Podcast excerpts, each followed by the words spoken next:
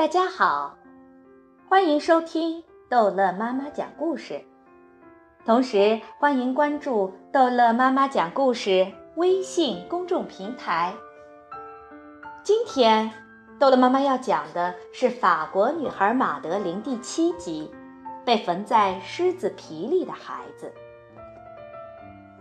吉普赛夫人有个神奇的水晶球，她看到克拉菲小姐来找马德琳了。心里既着急又不安。他对派皮桃和马德琳说：“瞧，这件狮子戏服多有趣儿！难道你俩不想进来玩玩吗？”他拿起弯针和细线，把两个孩子缝到了狮子戏服里面。谁也不知道结实的狮子皮里藏着什么鼓鼓的东西。狮子站在舞台前，一遍一遍地表演。大狮子摇摇头，观众吓得直发抖。表演结束后，小丑喂它吃东西。晚饭后，它被抱到床上去睡觉。一个阳光明媚的早晨，大狮子从窗户跑了出来。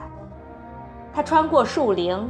爬上山坡，伴着阵阵花香，来到了一个农场。他不想伤害任何人，却吓坏了农夫，吓跑了小猪。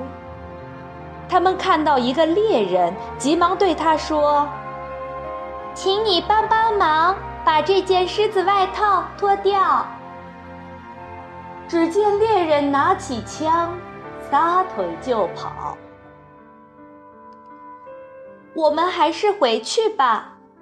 狮子要么待在动物园，要么待在马戏团，出来会被杀掉的。我们不能拿性命开玩笑。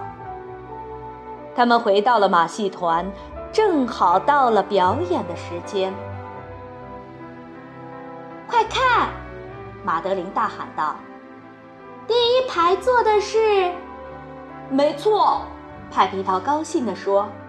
大家都来找我们了，亲爱的克拉菲小姐，见到你真好。先让我们给你一个大大的拥抱。吉普赛夫人拿着手帕伤心哭泣，因为她就要和两个孩子分离。大力士也感觉很悲伤，泪水顺着脸颊流了两行。就连爱笑的小丑也眼泪不断，因为舍不得跟两个孩子说再见。